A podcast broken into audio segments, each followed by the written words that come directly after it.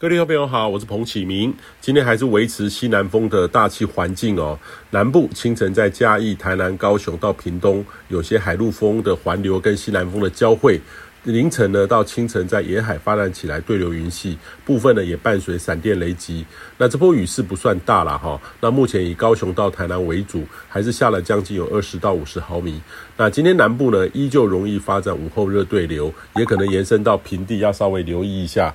那预计呢，今天上午各地的是晴到多云哈，当然南部还是有点云系啦哈，靠山区有这种午后热对流发展的机会，呃，提醒外出要多防晒防中暑，也要携带雨具。呃，预计呢较强的西南风环境会持续到周三、周四，呃，周三、周四呢开始呢，其实高压会逐渐增强的趋势，呃，西南风也会显著的减少，南部呢，呃，阵雨的环境会改变。那周三、四开始呢，到中秋。呃，连假期间，其实大致上呢是太平洋高压西伸的天气，各地天气来看是相对的稳定，呃，仍然有午后雷阵雨发展的机会，不过，相对很短暂，也较为局部，呃，属于这种呃偏暖舒适的中秋假期。呃，也建议你好好把握哈。那过去经验上呢，其实统计上，呃，九月本来就是台风的好发期，要遇到没有台风来搅局的机会并不多。有时候呢，也会遇到东北风。到十月的时候，所以今年相对齁来说的话是平静，同时也偏热，但是早晚呢已经有很舒服了。呃，也建议你好好把握。各地呢晚上几乎都可以看到皎洁的明月。那在菲律宾的东方海面上呢，还是有很多的热带云簇在发展，下周还是有发展成为低压的这个条件哦。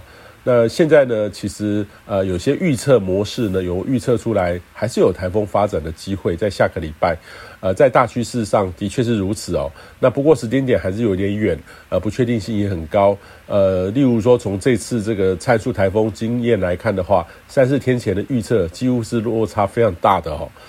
那大气环境的变动本来就是科学，呃，目前已经有许许多多的新的科学工具来预测、模拟分析，但是使用上呢，也请大家要跟着一起进步哦。呃，表达传播也是一个专业，许多人呢靠着几天前更新一次的讯息来评估台风，或是只看标题来想象台风，通会通常感觉到落差非常的大。呃，但是呢，根本的气象素养。还有这个接收讯息的习惯问题没有进步的话，很容易是造成呃误判的哦。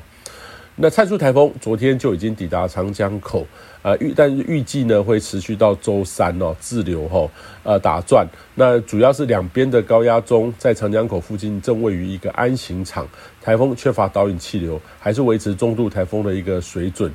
然后到了目前为止，中心也没有登陆。呃，预计周四开始会往东走，接近日本的机会是比较高的。以上气象由天风险彭启明提供。